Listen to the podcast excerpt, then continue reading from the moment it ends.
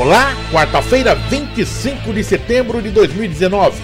Hoje, dia do rádio. Eu sou Oliveira Júnior, obrigado pela audiência. Na nossa bancada de formadores de opinião independentes, o Dr. Claudinei Fernando Machado, advogado especialista em segurança pública e empresarial. Agora é hora de análise dos principais fatos do dia. A juíza Karina Pérez negou o novo pedido de liminar para afastar o vereador Marinho Marte de suas funções públicas. A decisão foi dada ontem. Marinho Marte é acusado pelo Ministério Público do Estado de São Paulo de extorsão contra uma associação para destravar um projeto de lei da Câmara de Sorocaba em 2016. Um advogado também é citado na ação. Doutor Claudinei, a sua opinião. Se a doutora Karina Gemengovac, ela indeferiu essa liminar, ela deve tê-lo feito exatamente baseado nos critérios que norteiam a concessão ou não de uma medida liminar, que é a presença da fumaça, do bom direito e do perigo da demora. Ela não deve ter vislumbrado nenhuma desses, nenhum desses requisitos e, portanto, indeferido a medida pleiteada. A Prefeitura de Sorocaba, por meio das Secretarias de Meio Ambiente, Parques e Jardim SEMA, de Segurança e Defesa Civil e equipes da Patrulha Ambiental, realizaram ontem uma blitz na área da Saturnia, antiga fábrica de baterias automotivas de Sorocaba, localizado no bairro Iporanga. No local, os agentes flagraram mais de 10 pessoas, além de uma máquina retroescavadeira que fazia movimentação no terreno sem autorização da Companhia Ambiental do Estado de São Paulo. Não havia ali uma determinação determinação da justiça para que é, aquela área fosse fechada e impedisse é, a atividade naquele local? É, isso já está parecendo mais uma novela mexicana, né, Oliveira? Em que há determinações aí de uma interdição, é, tendo-se em vista os danos que podem ser causados à saúde, mas a sede pelo viu metal ou a necessidade do viu metal é muito maior do que a ordem judicial. Infelizmente, nós é, é assim, alguém nessa cadeia de comando não está cumprindo a sua obrigação. A Prefeitura de Sorocaba, por meio da Secretaria da Fazenda, realiza no próximo sábado, a partir das 11 horas, na Praça Coronel Fernando Press, o terceiro sorteio do programa Nota Fiscal Sorocabana. Os participantes concorrerão a 45 prêmios que vão de 500 a 5 mil reais. Podem participar todos aqueles consumidores que solicitam a nota fiscal no momento da compra de algum produto ou serviço. Como vê essa iniciativa?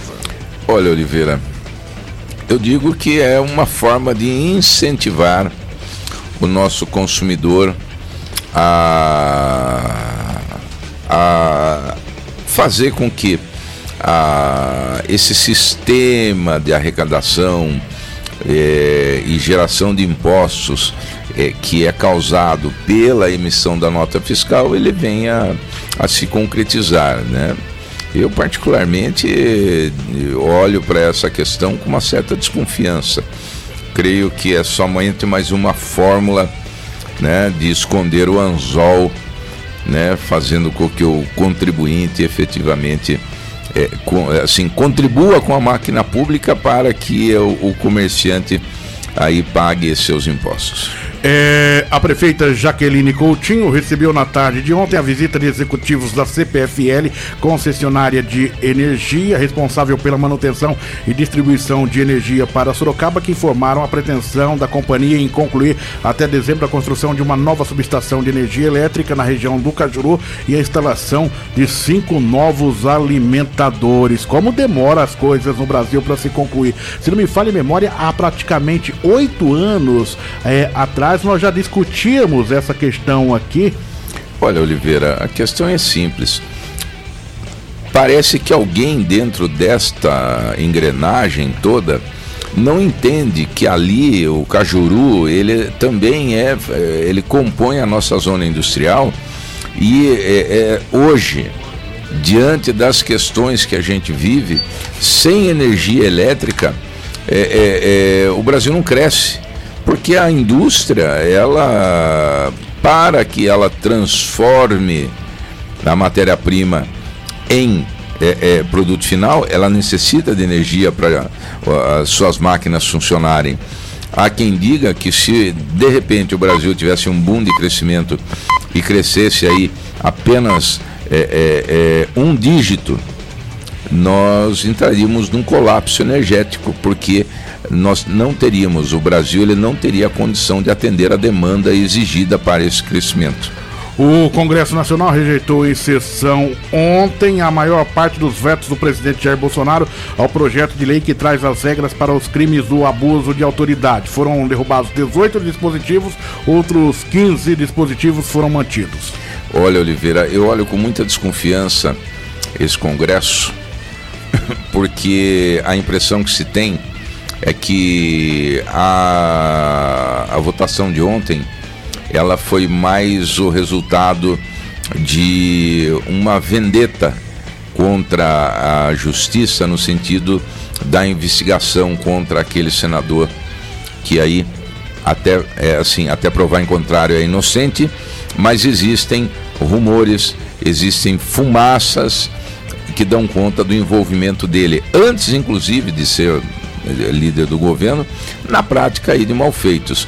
E ele não está acima da lei, ele merece ser investigado como qualquer pessoa onde exista notícias de práticas criminosas. E o assunto mais esperado de ontem era que o presidente Jair Bolsonaro estaria discursando na ONU. Em seu primeiro discurso, abrindo uma assembleia da Organização das Nações Unidas, ONU, ontem, o presidente Jair Bolsonaro falou sobre temas como preservação da Amazônia, soberania, socialismo, política externa, indígenas, Mercosul e economia, entre outros. Só para concluir antes, o próprio Davi Alcolumbre, que é o presidente do Congresso, ele confessa que o resultado da votação de ontem é uma reação à investigação ao senador. Então vejam que a atitude não é republicana. Agora, falando sobre a, a, a, o discurso de abertura da Assembleia da ONU, nós estamos aí numa queda de braço, né? Os do contra dizendo que o Bolsonaro fez passar vergonha. Né? Mais uma vez o Brasil passa vergonha é talvez mais uma vez passar vergonha na mesma linha que foi é, com governos já falecidos, né?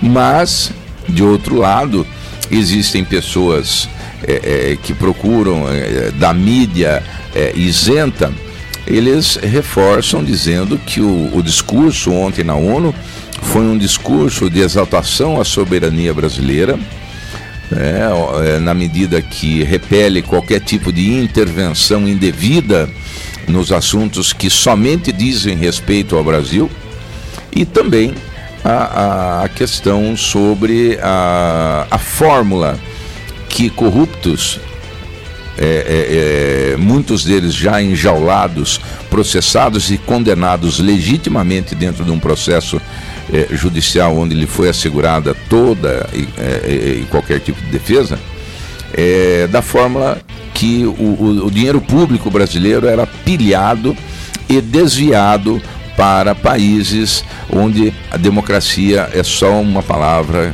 que está dentro do museu, nem no dicionário tem, porque lá eles não permitem que o povo conheça o que é viver em democracia, como ocorre aqui no Brasil. RMS Podcast, análise dos principais fatos do dia. Na nossa bancada de formadores de opinião independentes, Dr. Claudinei Fernando Machado, advogado especialista em segurança pública e empresarial. RMS Podcast, três edições diárias, de manhã ao meio-dia e no final da tarde. Compartilhe esta ideia. RMS Podcast, uma forma diferente de você ficar bem informado. Acompanhe também pelas plataformas digitais Breaker, Spotify ou Google Podcast.